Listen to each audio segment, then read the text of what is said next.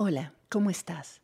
Esto es Indomable, episodio número 70, y hoy vamos a hablar sobre nuestras partes, pero no me refiero a las distintas partes de nuestro cuerpo, sino a lo que algunas ramas de la psicología consideran que son las distintas partes de nuestra psiquis que componen nuestra personalidad y nuestro carácter y que determinan la forma en que interactuamos con el mundo. Este concepto me pareció fascinante porque explica por qué tenemos emociones o pensamientos contradictorios que parecieran cohabitar y por qué es importante identificar a todas nuestras partes, reconocerlas, validarlas y sanarlas para que puedan trabajar de forma coherente, como si fueran un buen equipo, en pro de la vida que queremos experimentar. Para abordar este tema a fondo y tomando en cuenta de que yo no soy psicóloga ni experta en esta materia, invité a Cristel Montenegro, psicoterapeuta, experta en terapia sistémica y psicocorporal, a tener esta conversación conmigo.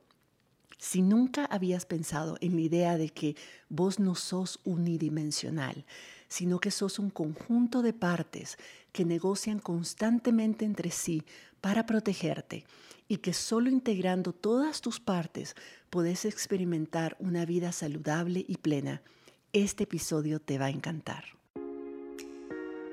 Estás escuchando Indomable con Virginia Lacayo, con quien en cada episodio aprenderás a entender tu mente, a identificar tus creencias limitantes y a saber cómo manejar tus pensamientos y emociones para que realmente puedas tener el control de tu vida.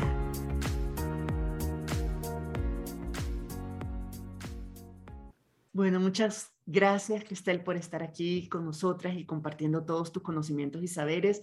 Como dije en la introducción, sos una persona a la que admiro mucho, respeto mucho, creo que estás haciendo un trabajo increíble como terapeuta de traer todos tus conocimientos y, tus herramientas a no solo la terapia individual, pero también traerla a los espacios colectivos y cómo a nivel colectivo somos también, digamos, las organizaciones y los grupos somos organismos vivos que somos superiores a la suma de nuestras partes y como organismos vivos también necesitamos trabajar la conciencia colectiva, la mentalidad colectiva, la, los sistemas de valores que tenemos y de creencias colectivas. Entonces, ese, esa capacidad que vos tenés y que manifestas y que mostrás en, en todos tus contenidos y en las entrevistas que das y en los talleres que haces de vincular lo personal con lo colectivo, y como todo es parte realmente de un sistema integral y poder entendernos nosotras como parte de ese sistema integral, como sistemas en nosotras mismas, pero también como parte de sistemas más grandes integrales, creo que es sumamente importante para el tipo de trabajo que queremos hacer, tanto a nivel personal como colectivo, de a dónde queremos ir, qué tipo de interacciones queremos tener con nosotras mismas, con otras personas, con nuestro entorno y el tipo de dinámicas, de formas de funcionar dentro del planeta que, al que estamos aspirando. Entonces, de nuevo, muchísimas gracias por aceptar ser parte y tener esta conversación conmigo. Creo que el tema va a ser realmente fascinante. Eh, entonces, bienvenida. Gracias, Virginia. Yo fascinada también. Te he estado echando un ojo desde hace tiempo también en tus redes sociales y la verdad es que me alegra mucho que haya más personas que trasladen como todo el tema personal a lo colectivo y al, cambio social, sobre todo, ¿no? Sobre en qué dirección queremos que cambie. Eh, y, y, nada, o sea, súper abierta a lo que salga aquí en el podcast. ¿Y cuál es? Sí, es como, como, cómo aportamos al tipo de cambio que queremos lograr, pero además tomar en cuenta, darnos cuenta, tomar conciencia de que todas tenemos algo que aportar, o sea, que no es desde un puesto en particular, ni desde ciertos recursos, ni desde ciertos espacios, sino que en la medida en que nosotras trabajamos y nosotras mismas estamos trabajando en nuestro entorno también, de manera inevitable. Entonces es casi que nuestra responsabilidad asumir la responsabilidad sobre nuestro bienestar y el proceso de crecimiento que queremos, al que queremos aspirar, porque eso va a incidir inevitablemente en nuestro entorno también, ya sea, ya sea siendo un ejemplo de lo que no debemos hacer o siendo ojalá un ejemplo de lo que sí podemos ser y a lo que otras personas podemos aspirar, ¿verdad? Como modelo.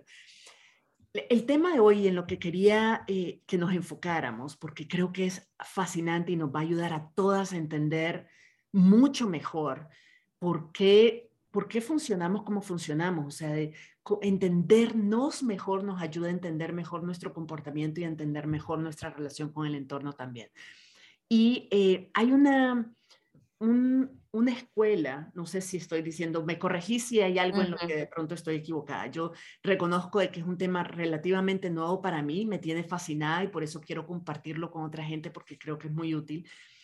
Pero, pero bueno, valga mi ignorancia, si hay algo en lo que, por favor, sentite en la libertad de corregirme para que todas estemos claras de cómo es que es realmente.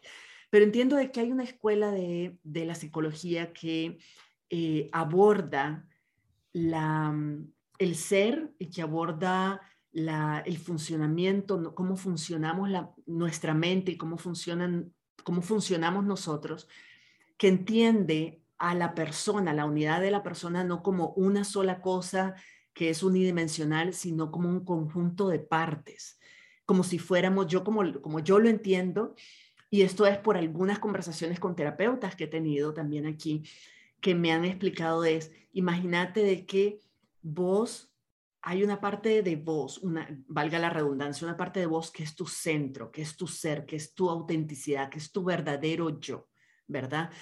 Pero después hay otras partes de mí que cada una juega un rol distinto y que tienen percepciones distintas de mi historia, de mi pasado, de mi vida actual, de quién yo soy, de quién debería ser, de lo que debería, de cómo debería comportarme o no. Y todas esas partes están constantemente interactuando entre ellas y con el entorno y de alguna manera definiendo mis resultados, mi comportamiento, al final, cómo termino yo, quién termino yo siendo en, en mi vida cotidiana, ¿verdad? Y yo hasta hace poco no, no imaginaba siquiera la posibilidad de que yo no fuera solo yo, de que es que así soy y lo que yo pienso es verdad y yo soy lo que pienso y yo soy lo que siento y es una sola cosa, sino que hay todo, una, todo un comité casi, un comité dirigiendo mi vida, pero es un comité interno. Contan, contanos un poquito más de esta, de esta rama de la filosofía y de la psicología, cómo funciona, cuáles son sus premisas, qué es lo que dice, a ver si lo explicas definitivamente mejor que yo. Ah, mira, es que es un temón este. Mira, em, me gusta, pues sí, que digamos que para mí trasciende incluso más el tema de la psicología porque es bastante filosófico, porque es como un enfoque de entender el mundo, otra mirada de explicarte la realidad, ¿verdad? Eh, y también de explicarte para qué existimos. A mí me gusta, pues que tiene que ver con todo el tema del trabajo sistémico, ¿no? Todo el trabajo, todo el enfoque sistémico, entender que somos un microsistema existiendo eh, con un macrosistema, ¿no? O con varios macrosistemas. Em, y pues este enfoque, digamos que nuevo, nuevo no es, o sea, ya tiene varios años, pero que se aplicó mucho a las máquinas, o sea, con todo el tema de la revolución industrial, con todo el tema de la ingeniería en sistemas, entender que diferentes partes que pueden estar juntas o no, eh, están conectadas y hacen que algo funcione, ¿sí? Eh, en ese momento, digamos, ponerle en los 70s, 80s, pues se aplicó mucho a los carros, a las máquinas, a las computadoras, ¿no? Como la, la cámara de la computadora que está en una parte del aparato, pero también está conectada con, con el mouse, que a lo mejor hoy es inalámbrico, que no están juntos necesariamente dentro del mismo aparato, pero uno incide sobre el otro. Eh, hacía que el comportamiento de esa computadora fuera como predecible. Es decir, que vos sabés que el día que la pantalla se daña, pues sabes más o menos con qué parte está conectada, entonces atendés el daño a, donde está conectada y ahí resolves el problema en la cámara. Por dar un ejemplo súper práctico. Lo mismo con los vehículos, ¿no? Si el vehículo un día se te recalienta, pues entonces vos sabés que el radiador pues puede ser una de las causas de por qué se, calentó, ¿verdad? Eh, es como predecible. Pero cuando este enfoque se traduce a los sistemas vivos, que no son sistemas cerrados como las máquinas, el enfoque cambia. cambia porque el ser humano pues no es predecible. No puede ser, o sea, no, no, es predecible porque está en una constante interacción con su entorno. Entonces, algo importante es que cuando hablamos de sistemas es importante diferenciar que hay sistemas cerrados y hay sistemas abiertos y que la principal diferencia es que el sistema cerrado Es decir, si una computadora, una computadora va a funcionar exactamente igual si está en tu casa o si está en un café o si está en otro país, va a funcionar de la misma forma. El entorno no necesariamente va a incidir en que la computadora cambie en su eficacia y en su eficiencia de trabajo. No necesariamente. Eh, pero con las personas, y no solo en las personas, me gusta a mí siempre aclarar que, sino en todos los sistemas vivos, todos los sistemas que interactúan, decir que su principal diferencia es que está en una constante, eh, en un constante compartir información de mí hacia afuera y de afuera hacia mí. Y que en ese interactuar hay expansión. Es decir, que en los sistemas vivos esa interacción con el entorno, eh, el crecimiento y el desarrollo y la expansión de la conciencia viva es como una de las finalidades más importantes, ¿no? Porque si este sistema se resiste a crecer o se resiste a interactuar con su entorno, posiblemente no va a sobrevivir, porque necesita ese constante desarrollo, esa constante interacción con el entorno para eh, reciclarse y para regenerarse y llegar a la siguiente fase, ¿no? Esto después en el mundo del desarrollo humano, pues, pues ya hay como más teorías, ¿no? las fases del desarrollo humano, cuáles son las crisis en las que pasamos a lo largo de nuestra vida, que nos ayudan a llegar a la siguiente fase, ¿no? Em, y me gusta empezar siempre explicando esto, porque como somos seres vivos, pues la función de este sistema es mantener la vida, que la vida continúe. Esa es su función última.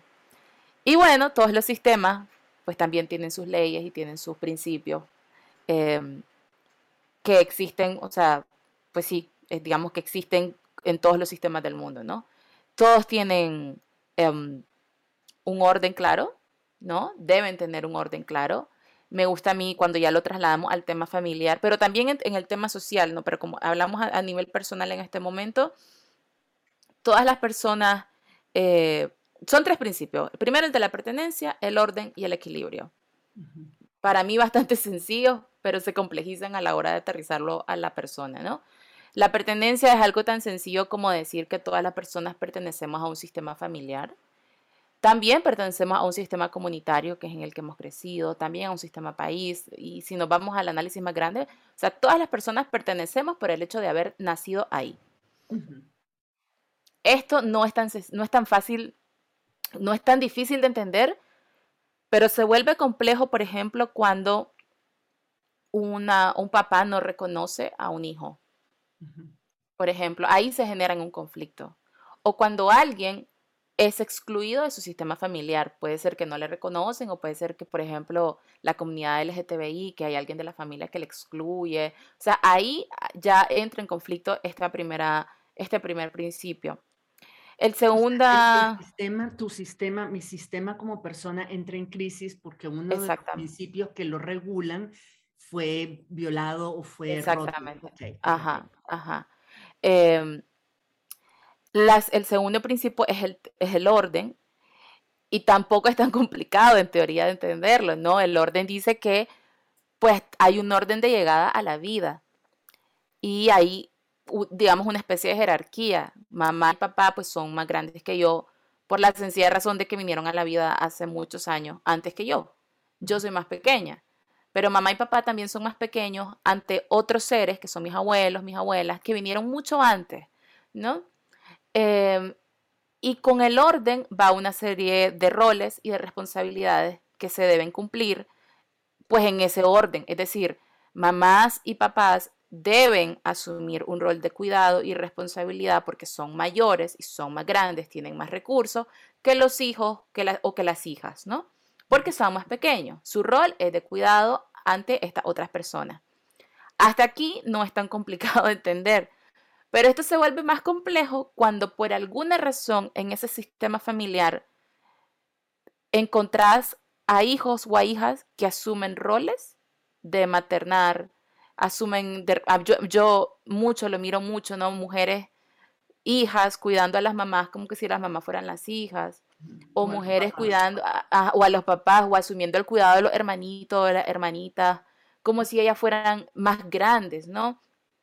Y esto sucede obviamente porque en alguna parte del sistema alguien no está asumiendo su rol, ¿verdad? Alguien no está, eh, ¿sí? Y aquí entra el otro principio, que es el del equilibrio. O sea, cuando alguien no asume su rol, otra persona del sistema sí lo va a hacer. El sistema busca cómo compensar. Lo busca, eh, sí, eso, eso en biología eso se llama homeostasis. ¿Sí? O sea, eso es o sea, equilibrar el vacío que no está lleno en este momento, ¿no? Y aquí se vuelve bien complejo, porque esto es lo, esto es lo más común, que vivimos en sistemas bastante desordenados, con roles dispersos, con roles que no están claros. Y el tema del equilibrio es que uno puede decir, bueno, yo como hija, o sea, yo fui una hija parentalizada, o sea, yo fui una hija que cuidé muchos años a mi mamá como si ella fuera mi, mi hija, ¿no?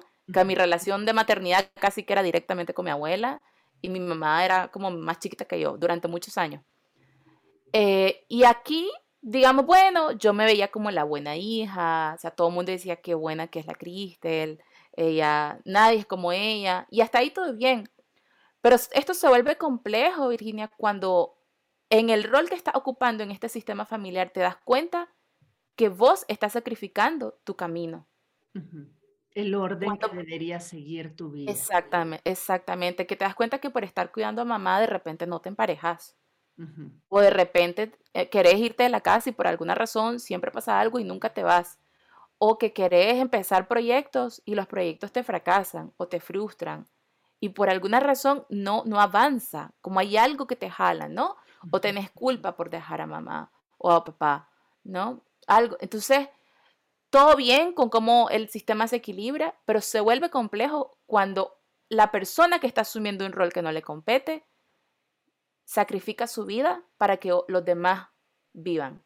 ¿Me explico? Sí, y, puede esto también ser el caso cuando a lo mejor no asumís la responsabilidad de tus padres o de tus madres, pero eh, digamos en, el caso de los, los traumas que vivimos cuando somos pequeñas, ¿verdad? Y, por ejemplo, violencia. No necesariamente te convertís en la mamá de tus padres o de tu madre, pero al sufrir violencia, si te estoy entendiendo bien, hay una ruptura del orden y de, de, los roles que se deberían establecer donde las personas adultas se supone que están ahí para protegerte y amarte, no para lastimarte y violentarte o abandonarte o descuidar. Y entonces en ese caso, aunque yo no sustituya el rol de esas personas adultas, hay un vacío y hay una ruptura de ese orden que puede marcarme. Sí, totalmente. Y aquí también, claro, eh, hay un tema también de necesidades biológicas, o sea, por biología de esa mamá y de ese papá, la personita que, que surge de ahí por biología, esta personita como animalito mamífero que es, en ese momento que su cerebro que, está funcionando es el instintivo, ¿no? El cerebro eh, reptiliano, lo, lo que espera es que le alimenten, que le apapachen, porque somos mamíferos, eso necesitamos, como el contacto, el afecto, y que le den seguridad en esa etapa de la vida. Pero como es que esa etapa de la vida, de los 0 hasta los 3, 7 años, es tan, o sea, somos realmente, somos más animalitos que personas en el sentido del desarrollo de nuestro cerebro, em, todas nuestras expectativas van a estar en que se satisfagan esas necesidades. ¿De quién? Pues de mamá y de papá. Incluso puede satisfacerla la abuelita o la tía o la madrina o el padrino, pero siempre va a haber algo que va a esperar que mamá y papá satisfagan necesidades no resueltas. Y cuando hay casos de violencia, cuando hay algún tipo de abandono, un rechazo, una humillación o cualquier evento traumático que afecta a la persona en su infancia,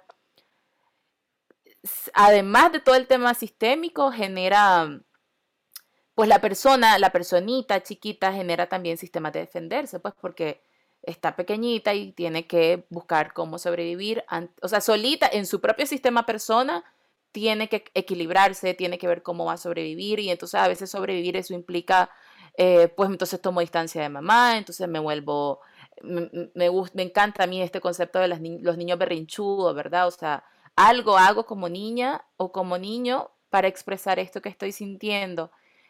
Y si aún con eso nadie satisface mis necesidades, lo más probable es que yo voy a crecer y lo más probable es que a lo largo de mi vida me van a pasar más cosas, más eventos traumáticos, eh, que si nadie, o sea, yo me sigo sintiendo desprotegida, yo me sigo sintiendo sin afecto o me sigo sintiendo sin, sin sentirme nutrida, lo más seguro es que yo voy a seguir creciendo a lo largo de mi vida creando capas de defensa y me voy a relacionar con el mundo desde esas capas de defensa, que cuando crecemos en la adultez le llamamos personalidad, básicamente. Creemos que eso es nuestra personalidad, esa forma en la que aprendimos a defendernos.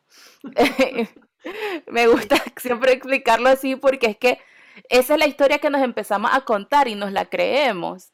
Y así, yo siempre le digo a la, a la gente como, esa es la versión comercial que empezamos a vender y cuando nos enamoramos, pues también le compramos a otra persona su versión comercial.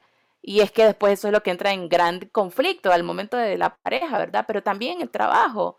O sea, vos llegas a, las organizaciones, a las empresas, crees que vas por un trabajo empresarial y empezás a hablar y la gente tiene un montón de temas personales que lo llega a proyectar al trabajo. Muchos. O sea, yo me lo encuentro muchísimo eso.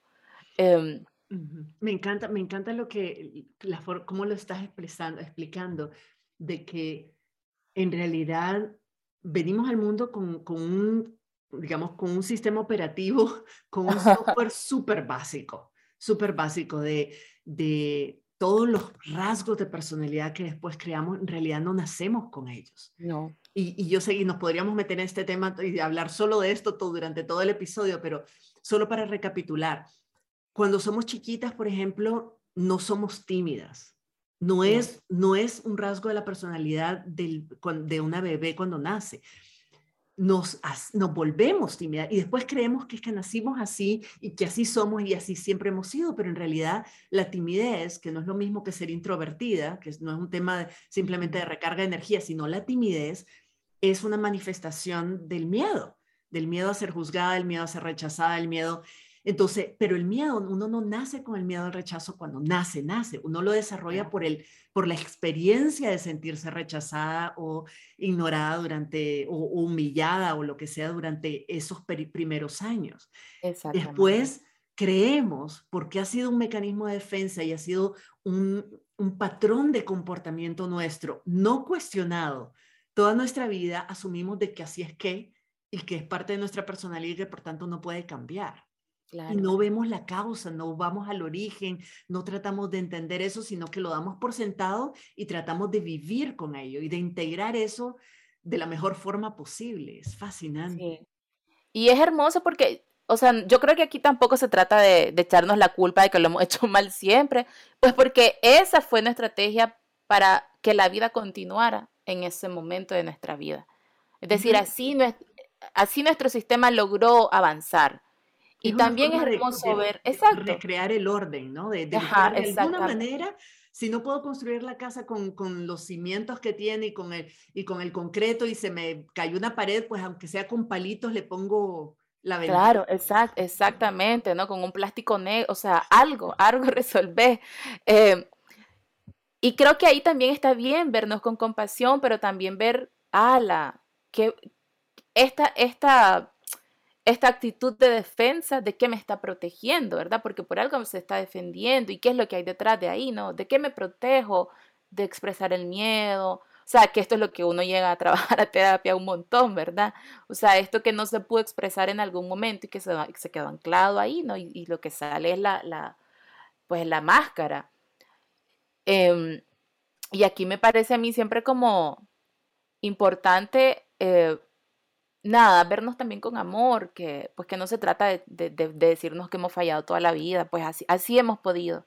Mm. Pero también me parece importante que cuando uno empieza a pensar sistémicamente, que es que no hemos contado una versión de nuestra vida, nos hemos contado una, un relato, ¿no? Ay, yo fui una niña sufrida, fui una niña, te hablo de mi historia, ¿no? Una niña que vivió abuso sexual en su infancia, en la adolescencia. O sea, yo podría verme a mí misma desde ahí, pero también verme a mí misma, que, para mí esto es lo poderoso del trabajo sistémico, poner el énfasis en tus recursos, es decir, qué recursos desarrollaste que te ayudaron a sobrevivir y a salir adelante de eso que viviste.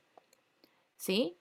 Y a mí hay un terapeuta que me encanta, un profesor que me decía, tampoco nos sintamos tan originales. Pues, o sea, esos recursos también vienen por, por genética, por epigenética de ese sistema familiar del que venimos, ¿verdad? O sea, no somos la primera en esa familia que le pasa lo que le pasa, tampoco somos la primera que sobrevive. Entonces también ver que esos recursos que posiblemente yo desarrollo a través de esta experiencia o de estas experiencias difíciles, seguramente también están en mi sistema familiar, porque por pertenencia, o sea, vamos a repetir muchas cosas eh, y que eso se llama lealtad familiar, ¿verdad? Vamos a repetir mucho y a veces consciente, a veces inconscientemente. Entonces, eh, siempre me gusta decir a mí eso como, no, no somos tan originales como creemos, va.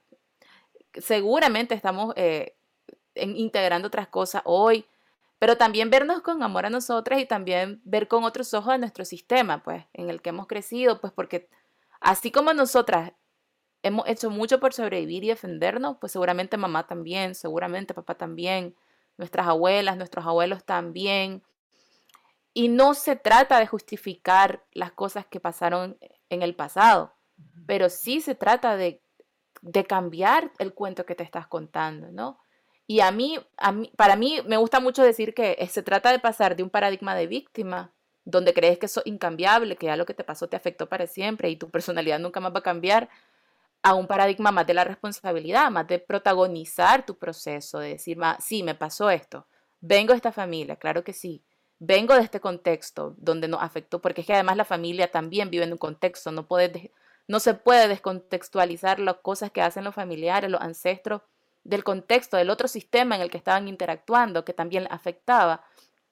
Eh, entonces, se trata de, de integrar, ah, mira, todo esto nos ha pasado, pero también tenemos recursos que nos han sacado adelante y que hemos ido integrando a lo largo del tiempo. Em, eso, para mí el enfoque sistémico hace eso, tener una mirada mucho más amplia de lo que pasó, porque cuando hace eso, tus recursos también son más amplios y tus posibilidades de construir otras respuestas o de integrar otras estrategias también son más amplias. Cuando tienes una mirada plana y simple del pasado, pues tus estrategias de presente van a ser planas y, simples también. Y las de futuro también. Sí, sí. Estas son las, tener dos alternativas más o menos, que son las alternativas históricas, entonces es A o B, cuando realmente el abecedario tiene 26 letras, ¿verdad? Sí, totalmente. Y, y, y eso, y yo creo, y funciona igual, por ejemplo, algo que, que descubrí hace poco en mí misma, eh, entendiendo un poco cómo, cómo funcionan todas estas partes. Eh, funciona, o sea, podemos entendernos a nosotras mismas y nuestro comportamiento cuando hemos tenido patrones de comportamiento, mecanismos de defensa que nos mantienen en una posición de víctima. Por ejemplo, decir, bueno, yo sobreviví de esta manera, ta, ta, ta, y pobrecita yo, pero también interesante con cosas que reivindicamos como cualidades de las que nos sentimos orgullosas. Por ejemplo, hace poco yo estaba hablando con una, esta colega, ¿verdad? Que es, es terapeuta y que trabaja en el tema de, sistema de sistemas familiares. y, em, y, yo le decía, no, pero yo soy, yo soy además Enneagrama 3, soy súper high achiever, o sea, siempre estoy, ¿sabes? haciendo cosas y logrando cosas y súper productiva y súper, siempre, siempre inconstante, yo resuelvo. O sea, y tengo esa, tengo, tenía esa imagen de mí misma muy muy orgullosa de mí misma, decir, a mí me han pasado cualquier cantidad de vainas, pero yo soy como un gato en el aire, voy pegando gritos, pero a última hora me doy vuelta y caigo siempre en cuatro patas, yo siempre resuelvo, yo salgo adelante. Entonces, una imagen de mí que a lo mejor no suena víctima, pero cuando esa persona me ayudó a entender de dónde venía y cuál es como la otra cara de la moneda, el lado, el lado oscuro de la luna, ¿verdad? Vemos el brillante, pero el lado toda, moneda tiene dos caras y la luna tiene dos caras también. Entonces, decir, bueno, ¿cuál es el lado oscuro de esta cualidad que vos percibís, Virginia, como cualidad? Y analizando dije, bueno, esa, esa imagen, esa identidad de mí misma que yo definía como mi identidad, de que es la de armas tomarla, de que yo aguanto, de que yo soy, de que yo puedo con todo, de que, de que yo de alguna manera salgo adelante, en realidad era un mecanismo de protección que yo no sabía, que era un mecanismo de defensa que yo desarrollé cuando era pequeña, cuando en, en, la forma en la que yo crecí, yo siempre dije que yo me crié a mí misma, porque mis padres divorciados, yo igual estaba en una casa que en la otra, como yo tenía la sensación de que nunca sabían dónde estaba y que crecí sin supervisión de alguna manera y, y por tanto con muchas necesidades no atendidas, ¿verdad? Que yo tenía que resolver por mí misma. Yo no lo viví en ese momento, más bien no lo asimilé como un trauma, lo asimilé como, un, como un desarrollo de una resiliencia a fuerza, o sea, carburo, maduré a carburo y me desarrollé el carburo, pero ahora entiendo de que esa, esa parte de mí, que es la emprendedora, la que va a salir adelante, la que lucha, la que no importa lo que pase, siempre, siempre resuelve de alguna manera, es realmente no, no una imagen de persona adulta, sino de la niña que tuvo que resolver de alguna manera. Pero esa niña ahora hay una, esa niña no confía en otras partes de mí, por ejemplo, la parte adulta que soy ahora, no confía de que yo la puedo cuidar. Y siempre está como, no, no confío porque aquí, aquí no se puede confiar en nadie, si no resuelves vos, no se resuelven las cosas, tenés que hacerlo todo vos.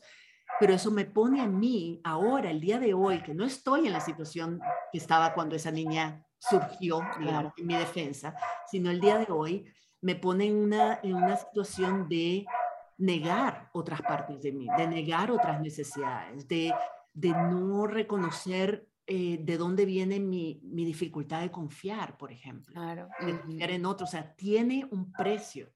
Es un mecanismo de defensa que viene acompañado de un precio que estoy pagando a nivel inconsciente, incluso cuando yo la veía como cualidad.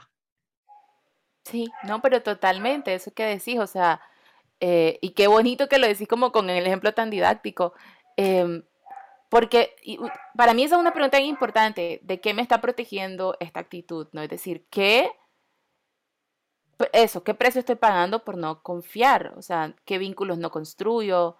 Porque también tiene que ver con, en este caso, ¿no? Bueno, tal vez con el no pedir ayuda. O sea, que y digo esto, pero es que es súper común. O sea, yo también he sido un poco de esta, de qué dificultad para pedir ayuda y de sentir que todo lo puedo y que yo salgo adelante y, y que, o sea, porque somos humanos, no es cierto que lo hacemos todos solos o solas, o sea, es imposible, necesitamos de la, de la tribu, necesitamos del colectivo, porque pues somos mamíferos también, funcionamos en manadas, em, existimos y, no, y, nos reproducimos por la manada. Entonces también como reconocer que nos, merece, estos, nos merecemos estos regalos de pedir ayuda, de recibir la ayuda, Casi siempre las que no podemos pedir ayuda damos demasiado y nos cuesta recibir, ¿no? Eh, entonces también eh, el costo de eso, ¿no? Para mí son preguntas más adultas, ¿no? Ah, la chocho, pues uno lo mira, pues le dice, no, mira, yo soy la que en el trabajo hago todo siempre y no pido ayuda nunca. ¿Y cómo me impacta eso, no? O uno lo mira en la pareja, eh, o sea, yo soy la que, la que limpia, la que hace, la que hace todo, la que lo va a traer, la que está pendiente, la de los detalles, pero a lo mejor de repente pues siento, me siento mal cuando alguien, cuando mi pareja, no sé, eh, me paga la cuenta, no estoy traicionando el feminismo, algo. Este, eh, lo digo porque eso, como, porque es un poco también la memoria del cuerpo, cuando el cuerpo aprendió durante tantos años a responder y a vivir de una forma, claramente nos va a tomar un tiempo reaprender, como decías vos, que ya no está en el contexto en donde tuvo que hacer esa estrategia, ¿no?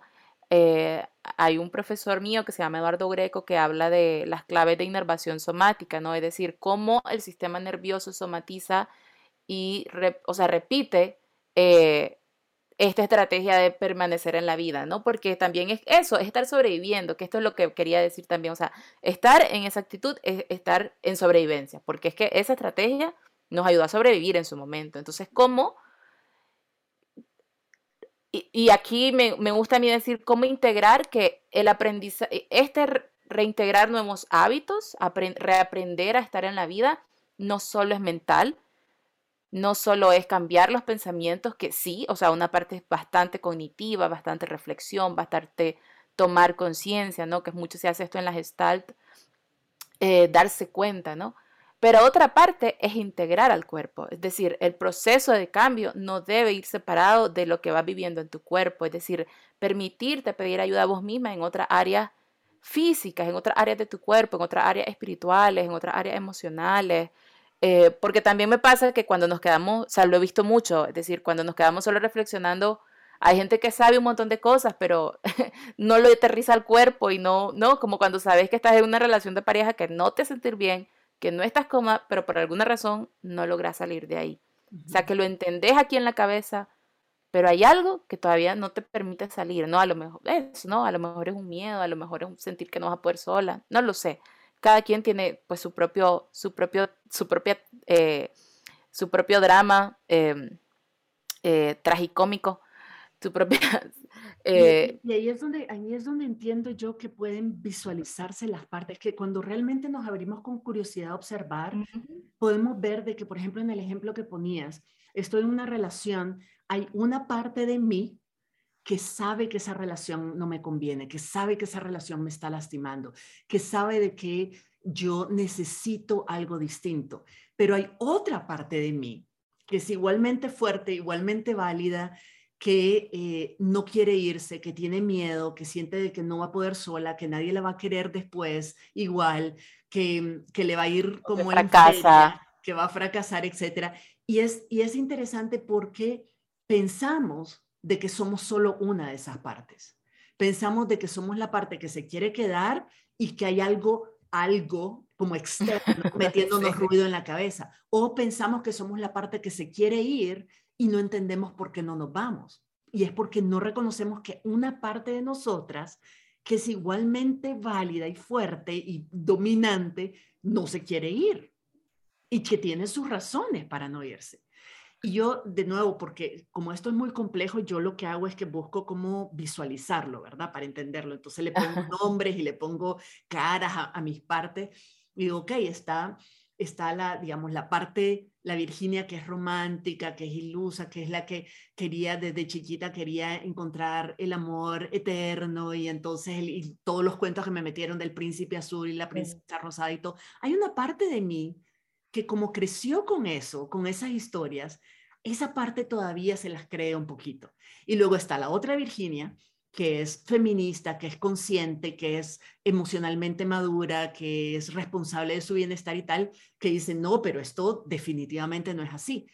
Pero el hecho de que yo he actuado conscientemente más desde la parte eh, empoderada, no significa que esa otra chiquita, esa niña que todavía sueña con la príncipe azul y todos los cuentos que le dieron cuando era chiquita, no existe y no está ahí y no es y no tiene una voz fuerte dentro de mí también. Y que y poderla en vez de ningunearla, darme vuelta y sentarme con ella y decir, a ver, a ver, a ver, a ver, ¿cómo es esa historia del príncipe azul? Volvémela a contar y escuchar realmente lo que esa niña, que digo niña porque es cuando en la época de mi vida en que yo aprendí sobre el amor y aprendí sobre las historias y el romance y tal, que me cuente como, como una niña me diría, no, pero mamá o hermanita o Virginia o lo que sea, es que en los cuentos dice que el amor es, de esta forma. Y en vez de decir, no estés de loca, esos son los cuentos, eso es por historia, realmente ponerle atención y decir de dónde vienen esos cuentos, quién te contó esos cuentos y, y qué, qué pasaría, o sea, cómo, cómo, cómo reconcilias esos cuentos que tenés en tu cabeza con lo que has vivido en la realidad, como la, como la realidad es, cómo reconcilias todo eso. Poderle escuchar para mí significó una enorme diferencia en términos de, así sea solo mi conflicto interno. ¿Sabe? Llega un momento en que uno puede empezar a sentirse esquizofrénica, como que tiene múltiple personalidad. Pero no es múltiple personalidad, ¿verdad? ¿O me equivoco? No, es no, no. Simplemente que tenemos partes que a lo mejor están en oposición totalmente en conflicto, que no se quieren, no se entienden, no se ponen de acuerdo. Y las dos están ahí y están presentes y están hablando al mismo tiempo con el mismo volumen de voz. Claro, o cuando te querés ir de casa y sabes que quieres irte, que te conviene, que estás lista, pero otra parte tiene mucha culpa, ¿no? Sí. ¿No? Y, entonces darle voz, que, ambas o cuantas tengas son tan válidas y a mí me ayuda mucho a nivel personal, pero en mi trabajo, volver otra vez, si en las, si en las necesidades de la infancia no resuelta, aprendimos estrategias para sobrevivir, hoy adulta, cuáles son las necesidades que seguramente ya no son solo de afecto, seguramente ya no son solo de nutrición y tampoco de seguridad. Tal vez tenemos otras necesidades. Para mí, enfocar eh, los recursos que tenemos ahora, es decir, pues de repente soy creativa, tengo, tengo red de apoyo, he, crecido mucho, he sido muy resiliente en, esto, emprendedor, etcétera. O sea, tengo recursos, ok, pero escuchando mis múltiples voces, ¿qué necesidad me, muestra esta niña que, quiere, anhela la relación de pareja, no sé cuánto, ¿no? ¿Cuál es la necesidad profunda, no? Ah, tal vez, tal vez es un compañero o una compañera, no lo sé. Tal vez es un abrazo, tal vez anhela, no sé, eh, eh, porque ahí es donde yo veo que las necesidades son bien puntuales, ¿no? Tal vez necesita contacto, tal vez necesita compañía, ¿qué es lo que anhela, no?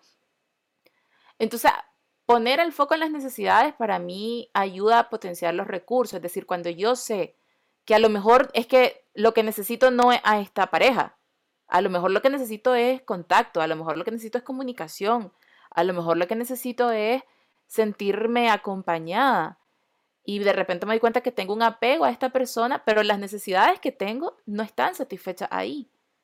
Entonces, ¿qué recursos tengo para trazarme el camino y, satisfacer las necesidades? Porque es que en algún momento en el pasado no pudieron ser satisfechas, pero hoy como adulta, ¿cómo sí puedo hacerlo? ¿Cómo puedo satisfacer con los recursos que tengo? Y si me hacen falta recursos, ¿a quién le puedo pedir ayuda? ¿Quién me puede auxiliar en, este camino, ¿no? Y a lo mejor, tal vez, ahí te das cuenta que una de las estrategias para encontrar tu compañía, tu escucha, tu caminar compartido, ahí te das cuenta que tal vez no es esta persona. O, te das cuenta que tal vez no es ese trabajo. o no es ahí donde esas necesidades no están resueltas. O te das cuenta que tal vez en, en tu militancia o en tu lucha social no es ahí. Porque a veces también te puedes quedar ahí por apego. Entonces, para mí, poner el foco en las necesidades te da un... Y a veces uno no tiene claro cuál es su camino, cuál es su propósito, y pues no importa, o sea, siempre vamos a estar cambiando a lo largo de la vida, pero poner el foco en las necesidades sí te da una ruta y te hace tener sentido de hacia dónde estás caminando y para qué estás haciendo lo que estás haciendo. Y para mí eso es importante. Y, y la sensación de integración, o sea, de ser una persona completa y no, no solo un pedazo de persona.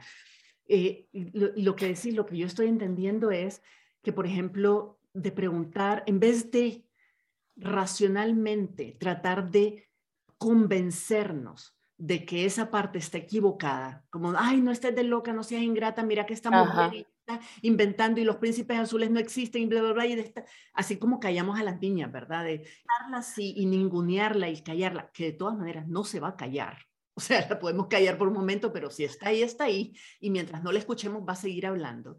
En vez de hacer eso, más bien decir, a ver, es lo que vos decías, ¿qué crees que te, qué beneficio crees que estás percibiendo cuando crees en eso? ¿O qué necesidad en el fondo, cuál es la necesidad detrás de lo que crees que necesitas? O sea, a lo mejor no necesitas un príncipe azul. A lo mejor lo que necesitas es sentirte segura con una persona. Y claro, el príncipe azul representa el, eh, el para siempre, ¿verdad? El, el feliz es para siempre. Entonces, ese para siempre es una sensación de no me va a traicionar, no me va a dejar, no me va a abandonar. Entonces, a lo mejor lo que necesitas no es un príncipe azul, literalmente hablando, sino sentir de que podés contar con la gente que tenés a tu alrededor y de que esa gente es leal y que te va a acompañar y que no te va a lastimar y no te va a abandonar. Y cuando tenés claro ¿Cuál es la necesidad detrás de lo que creías que era tu necesidad, que era de pareja, de principio azul y no sé, amor eterno? La necesidad real es de lealtad, es de confianza, es de entonces puedes decir, ok, lo que yo necesito es rodearme de personas en las que yo siento que puedo confiar. Y eso puede o no incluir una pareja. Ajá. Punto es, esa es mi necesidad. ¿Y cómo entonces el seguir creyendo el aferrarme a la idea de que es que tengo que encontrar un príncipe azul, ¿cómo me está beneficiando? ¿De qué me está protegiendo? Cuando yo me aferro a algo, es porque en el fondo es, creo, eh, obtengo un beneficio de eso. Incluso cuando parece negativo, si alguien me decía, eh, me decía, estábamos hablando sobre los vicios, por ejemplo, sobre dejar de fumar. Me decía, pero yo tengo súper, súper claro de que es importante dejar de fumar porque eh, daño para la salud y el cáncer y tal, entonces, ¿por qué no puedo hacerlo? Y yo le decía, no es, la incapacidad no es física. No es, o sea, hay gente que se fuma dos paquetes al día y un día va donde el doctor y el doctor le dice uno más y te fuiste y ese día botaron el paquete y no lo volvieron a tocar. Entonces no era incapacidad física, es que incluso en, en los comportamientos más destructivos, que tenemos conciencia que son autodestructivos, mientras percibamos algún tipo de beneficio, en algo me está sirviendo, de algo me está protegiendo, de algo me está evitando, lo vamos a seguir haciendo, porque ya sabemos que funciona. Sí, sí, sí, sí. Y cuando uno los mira también en los sistemas familiares, Virginia, cuando ves a una persona del sistema sacrificando su vida, haciendo actitudes que hacen daño, también hace falta ahí trascender el análisis también, o sea, en este sistema familiar, en este contexto y con esta historia familiar, ¿a quién está protegiendo esta persona? ¿Por qué está sacrificando su vida? Mm. Porque alguien en el sistema o, al, o algunas personas en el sistema no están asumiendo su parte. O, bueno, aquí todo se complejiza más, ¿verdad? Porque a lo mejor hay cosas que no se han dicho, que no se han contado, etcétera. Pero, pero también es esa la pregunta, o sea, ahí, para mí eso también es de las cosas que más agradecido en las familias, pero también en los espacios sociales. Es decir, cuando hay alguien que incluso laboralmente o en la organización está sacrificando su, es decir, yo trabajo con un montón de organizaciones sociales, miro al equipo técnico y poca gente está emparejada y toda su vida es trabajo. Y poca gente, no sé, dedican espacios para viajar o para, no sé, toda su vida es trabajo. Entonces, cuando ves que está, o sea, no tenés otras áreas de tu vida, las tenés desatendidas, voy a llamarle así. Es decir, uno, que, cuál es el beneficio de estar ahí, pero también de qué se está protegiendo este espacio al no integrar esa otra área, ¿me entendés? ¿Cuál es, ¿Qué es lo que hay ahí profundamente?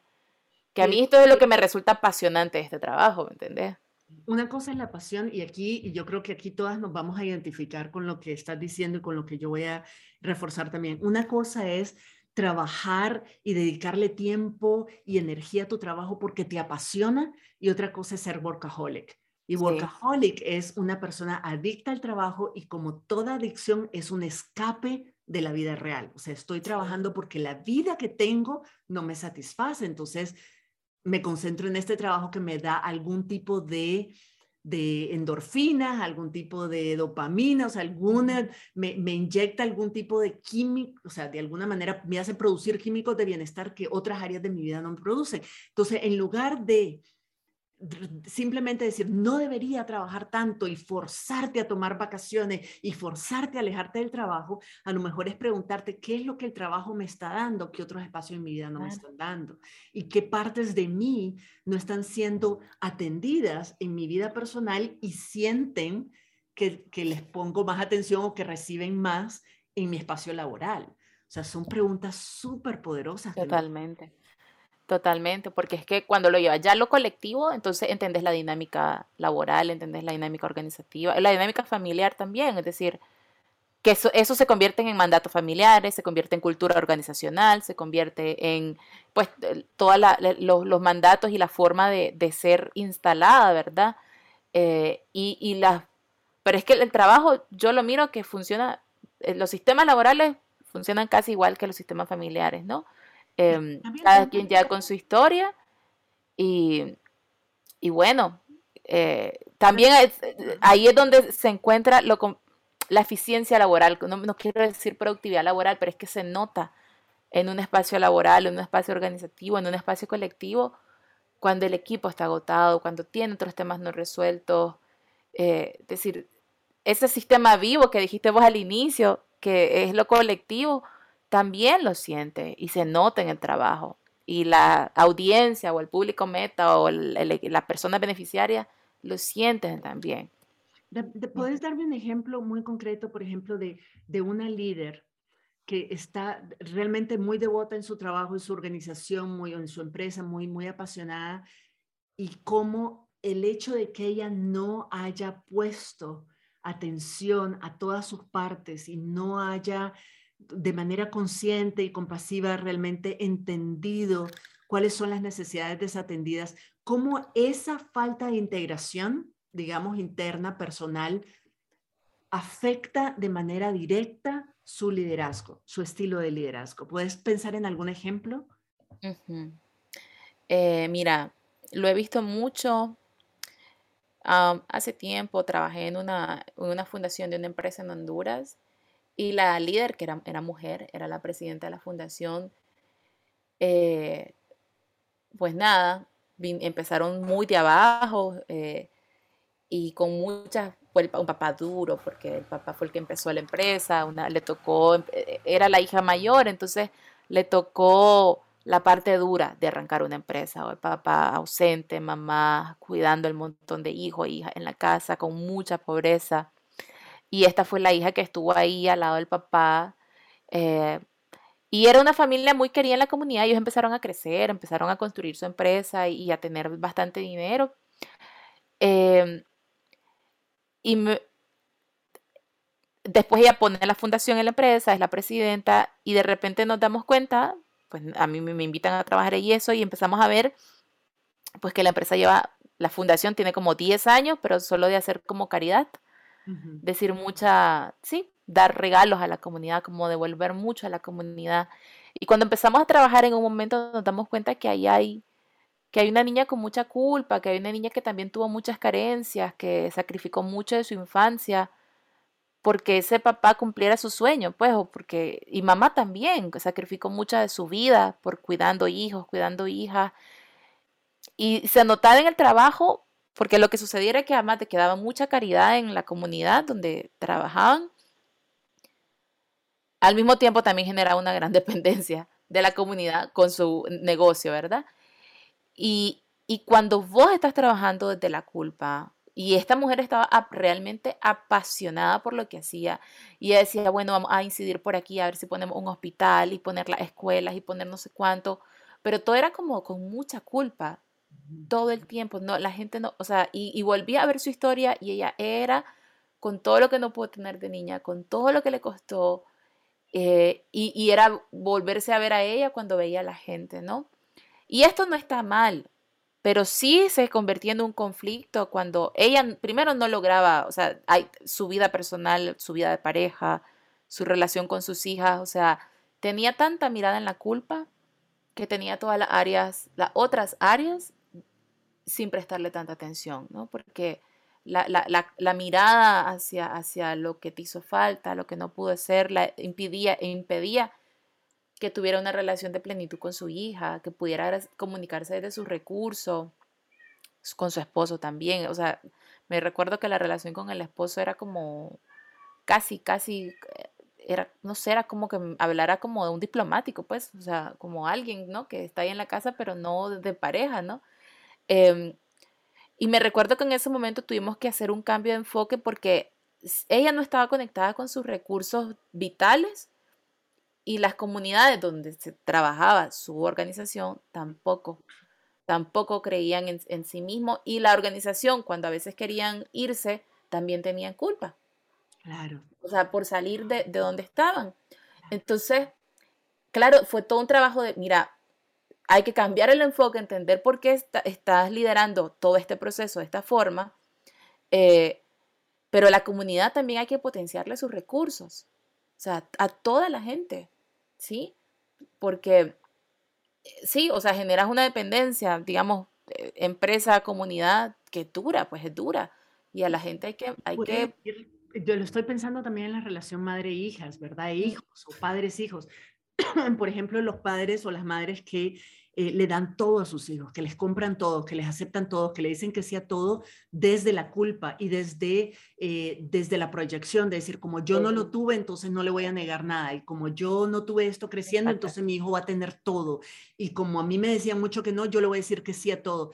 Y esa necesidad de compensar tus necesidades, no las del hijo o la hija, pero las tuyas que no tuviste y que no has resuelto, lo que crea es o un sentimiento, le proyectas la culpa y esa persona recibe todo eso con culpa y, eso con deuda. y se O lo contrario, de repente lo que creas es una persona entitled, es una persona que asume de que tiene todo el derecho de que vos estés a su servicio y disposición y de que tiene y que y que vos tenés la obligación de decirle que sí a todo y de darle, etcétera. Entonces, lo mismo que podemos hacer con las comunidades y con las organizaciones con las que trabajamos, lo mismo se ve a nivel de la familia, de las relaciones interpersonales, porque cuando estás interactuando desde una necesidad no satisfecha o desde una emoción que es paralizante o que es, o que es negativa, por decirlo de alguna manera, o sea, de una emoción que responde a una necesidad no satisfecha, la estás proyectando también. Y no hay forma que la otra parte, sea la persona o un grupo o una comunidad, no perciba eso, lo pase por sus propios filtros y se te devuelva en o codependencia. Exacto, eso iba a decir. Una actitud de, de, de, de de super, ¿sabes? De, de, derechos que no son. o culpa también, o sea, pero en todo, de, ajá, de, de, de, ejercicio de poder, entonces yo me vuelvo tu jefa o tu mamá o lo que sea y vos me debes a mí, esa relación de deuda, por ejemplo, que en todo caso, en ninguno de los casos es positiva, en ninguno de los casos una relación sana. En todos los casos genera dependencia. Y la dependencia se caracteriza porque hay alguien, hay un perpetrador o una perpetradora y hay una víctima, pero también hay una, hay una salvadora, o sea, que es, muy, es como un triángulo amoroso, le digo yo, que de repente puedo hacerte daño, pero es que después también soy la quien te salva. Soy, soy quien te ofrezco, ¿no? Pero de la otra persona también, o sea, puede hacerme daño, pero también me puede ofrecer cosas para salvarme. Y hay una relación de víctimas en ambas vías, suponiendo que esto es un vínculo de dos, ¿verdad? Em, pero la codependencia, o sea, no se puede salir porque es que necesitas dosis cada vez más grandes del otro vínculo. Y, y, y, eso, lo que es como una dependencia, lo que hacen las adicciones también. Ya no es suficiente el poquito. Y, y en, en, todas esas relaciones, no importa el rol que jugues, siempre hay, es una parte de vos está voluntariamente jugando ese rol. Hay una parte de vos que a nivel inconsciente está perpetuando eso. Entonces, es importante que en, en cualquier circunstancia en la que estemos, que sintamos que la dinámica no es la que queríamos que sea, no es la más saludable, es empezar preguntándonos qué parte de mí, no es yo, no soy yo la culpable, no me lo merezco, no con esa actitud, sino qué parte inconsciente de mí siente que necesita mantener esta dinámica, siente que se beneficia de esta dinámica, que la protege de algo. Porque en la medida en que yo logro identificar esa partecita de mí que de alguna manera perpetúa esta dinámica porque siente que le va a llenar una necesidad, entonces puedo atender la necesidad real para entonces transformar la dinámica. ¿Así es? Sí, totalmente, totalmente, totalmente. Y de esto, claro, o sea, esto toma tiempo, ¿verdad? Fácil, lo estamos contando aquí. Pero bueno, y ese es el camino podemos hacer, Cristel, en esta, digamos, tomando en cuenta de que esto probablemente necesite algún acompañamiento de una persona especializada en este tipo de terapia para entenderlo mucho más a fondo, pero hay algo que nosotras podamos empezar a hacer, aunque sea como una práctica pequeñita, individual, que nos permita ir eh, como, como explorando, tal vez no entendiendo y procesando, y tal vez eso necesitamos ayuda, pero como explorando este concepto de las partes nuestras. ¿Qué, ¿qué nos recomendarías hacer? Mira, a mí me encanta compartirle a la gente ejercicios fenomenológicos, en el sentido de que cuando te pasa algo, vamos a no a interpretar lo que nos pasa, ni siquiera ponerle como sentimiento o necesariamente, pero sí a ver el fenómeno que nos está pasando. Por ejemplo, recibí una noticia y de repente me empezó un dolor de cabeza. Eh, vi una imagen y me dio náusea. Me empezó a temblar la mano. Eh, me empezó a palpitar el corazón. Yo creo que es bien importante empezar a tomar conciencia corporal, porque ahí hay mucha información. Ah, me di cuenta de una situación de infidelidad y me dio asco. O al día siguiente amanecí con diarrea. Mm, ¿Cuántos días me duró la diarrea? ¿Sí? Em, un dolor de espalda, ¿no?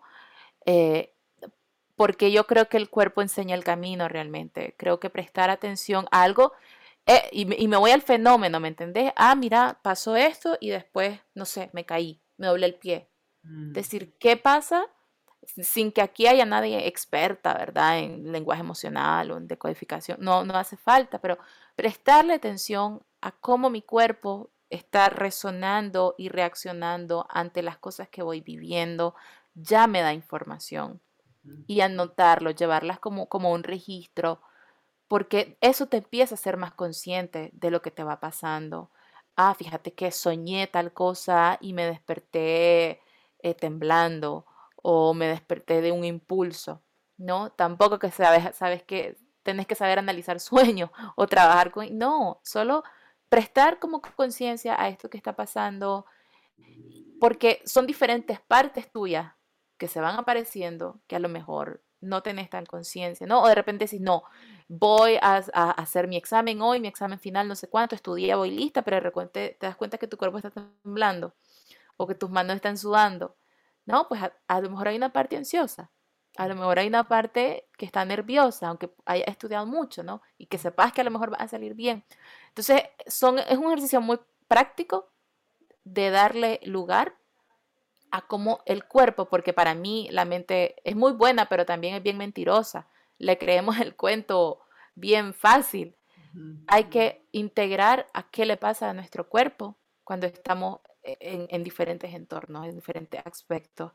Y que el cuerpo nos ayude a, decidir, bueno, esto, ok, estoy nerviosa, siento nervios, mi mano está, volver la atención a, la atención a estos puntos que el cuerpo me está mostrando, ¿no?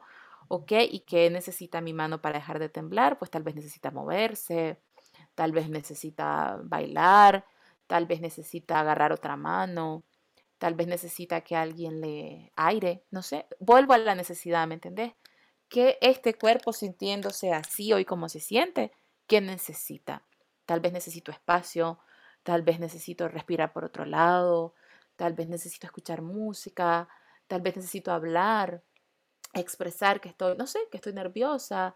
Eh, eso, para mí, muy concretamente, volver al cuerpo desde esa atención y, y, y algo cambia en el cuerpo cuando uno presta atención, ¿sabes? Hay, un efecto. Le ponemos y resolvemos una necesidad que es bien concreta, que es material, o sea, que... Ajá, ajá, es realizable, sí. A lo mejor no nos sentimos en capacidad de resolver necesidades mucho más profundas, emocionales, mentales, pero una necesidad física que, está, que es inminente y que es evidente y que es inmediata, también nos va, de alguna manera, siento yo que nos va eh, ayudando a construir la confianza en nosotras mismas de que nosotras, o sea, que esas partes de, nuestra, de nuestro ser empiezan a confiar de que nosotras somos capaces de resolver, de, responder a nuestras necesidades y que nos estamos escuchando. Y a lo mejor es algo que nunca en la vida hicimos. Y empezamos ahorita por el cuerpo, porque está ahí, porque es evidente, porque nos manda señales imposibles de ignorar si le ponemos atención y decir, ok, voy a responder a la necesidad que en este, en este momento mi cuerpo me está pidiendo y poco a poco voy a ir aprendiendo a responder necesidades más profundas también. Exacto. Ese ejercicio es, o sea, uno empieza con una cosa y después se hace más consciente del espacio que el cuerpo ocupa. A lo mejor ahorita solo la mano, pero de repente te das cuenta que hay otras partes, pero de repente te das cuenta que tu cuerpo reacciona a espacios donde te estás moviendo específicamente. O sea, la conciencia corporal la conciencia del espacio empieza a cambiar. Y eso lo nota uno en sus relaciones, lo nota en el trabajo, lo nota en el estudio, con una misma también. Entonces, con el hambre, ¿no? A veces te das cuenta que tal vez no, necesitas comer, que necesitas hablar, tal vez te das cuenta, ¿sí? Eh, o te das cuenta que, bueno, que tu necesidad es de satisfacerte con, comida, pues que hay, hay necesidad de disfrutar tal vez, de, de no sé, de, de sentir placer en la comida. Pero entonces desde ahí, desde ahí yo me parece algo como bien concreto y además es un, buen ejercicio para confiar en que una puede y, ser leal a una misma y, decirse, ay, pues sí, pues sí, tengo poder sobre este cuerpo y, confío, confío en que puedo cumplirme necesidades que tengo, satisfacerme. Ya, sí, sí, sí. Precioso. Uy, Cristel, yo podría pasar hablando todo el día sobre esto porque es, fascinante y luego tenemos los siguientes niveles, ¿verdad? De que una vez que aprendes a escuchar tu cuerpo y decir, ok, lo que yo necesito ahorita es comer algo dulce porque quiero sentir placer, más adelante cuando ya tenías esa primera parte de práctica, ese primer nivel de práctica, más adelante puedes hacerte preguntas más profundas como por ejemplo, ¿esto es realmente hambre? ¿Realmente lo que necesito es placer? ¿O estoy solo aburrida? ¿O estoy ansiosa? Y esto, o estoy deprimida o me siento abandonada y estoy tratando de compensar con la comida. Pero ya ese es otro nivel. El primer pasito es qué estoy sintiendo, qué necesito en este momento, cómo puedo escuchar y responder a mis necesidades yo ser yo la proveedora de mis necesidades, en lugar de, de, mantenerme eh, como víctima porque mi entorno no me está respondiendo a mis necesidades y además desarrollando más o reforzando mecanismos de defensa o desarrollando nuevos porque esas necesidades siguen todavía a esta altura de mi vida de adulta, siguen siendo insatisfechas porque yo no he resuelto, porque yo no las estoy satisfaciendo. Que precioso. Mil, mil gracias. Ha sido una conversación extraordinaria. Creo que lo vamos a tener que escuchar más de una vez para realmente rica de conceptos y de ideas y de imágenes y de ejemplos.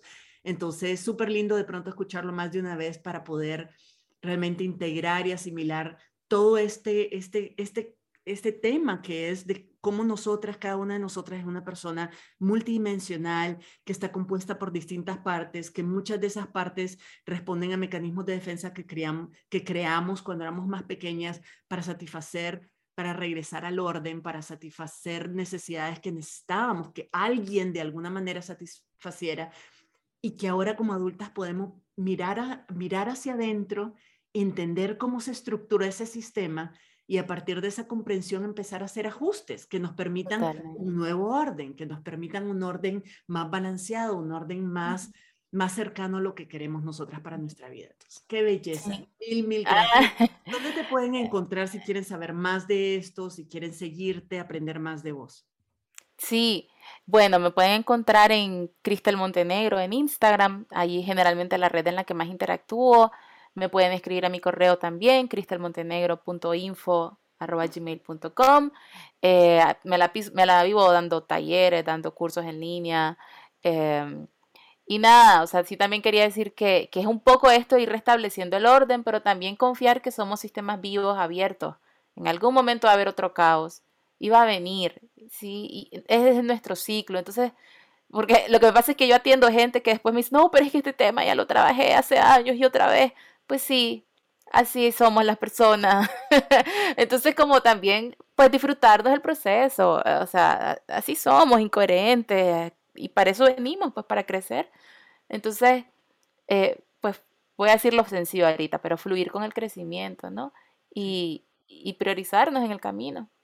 Sí, qué bello, qué bello. ¿Vos das atención personalizada también? O sea, atención. Doy atención, sí, doy atención individual grupal también, que de hecho son las que más me encantan. Eh, trabajo mucho con personas y mucho con organizaciones también, con colectivos. O sea, que ya saben. sí. tienen, hay mucho que aprender y como, y como vos estabas planteando el ejemplo al inicio, a veces entramos por lo personal y por todo este trabajo de las partes y de dónde vienen y a qué responden y de ahí se desencadena toda una transformación organizacional poderosísima. Y a la inversa, a veces entramos por la organización, el funcionamiento de la organización y entonces podemos entender mejor a las personas y cada una de las de los elementos que componen ese, ese cuerpo vivo que es esa organización o esa comunidad. Así que por donde entremos, siempre hay mucho que trabajar, mucho que descubrir y muchas oportunidades de crecimiento. Así que ya saben, búsquenla, Kristen, síguenla, y, porque todas tenemos todavía mucho que aprender. Mil, mil gracias por compartir estos conocimientos con nosotras, Kristen. También. Gracias, Virginia. Gracias de verdad. Cuando querrás, yo ahí vengo. por ahí te busco de nuevo para los próximos. Vale, Dale, pues. Un abrazote. Si te gustó este podcast, es un buen karma compartirlo con otras personas. Y si quieres aplicar todo lo que yo te enseño en mi podcast a tu vida personal o profesional, dale un vistazo a mi programa de coaching mensual Indomable. Ahí aprendemos a manejar nuestra mente y nuestras emociones para que nada ni nadie controle lo que pensamos, sentimos o hacemos y para sentirnos seguras de que podremos hacer siempre lo correcto aún bajo presión. Para registrarte, visita mi sitio web virginialacayo.com, pleca membresía. Te espero por allá y nos escuchamos en la próxima. Si te gustó este episodio, puedes registrarte en el programa Indomable, la comunidad de desarrollo personal donde Virginia Lacayo te acompañará y te brindará herramientas que te ayudarán a transformar tu vida. Visita la página virginialacayo.com y regístrate para recibir contenido exclusivo.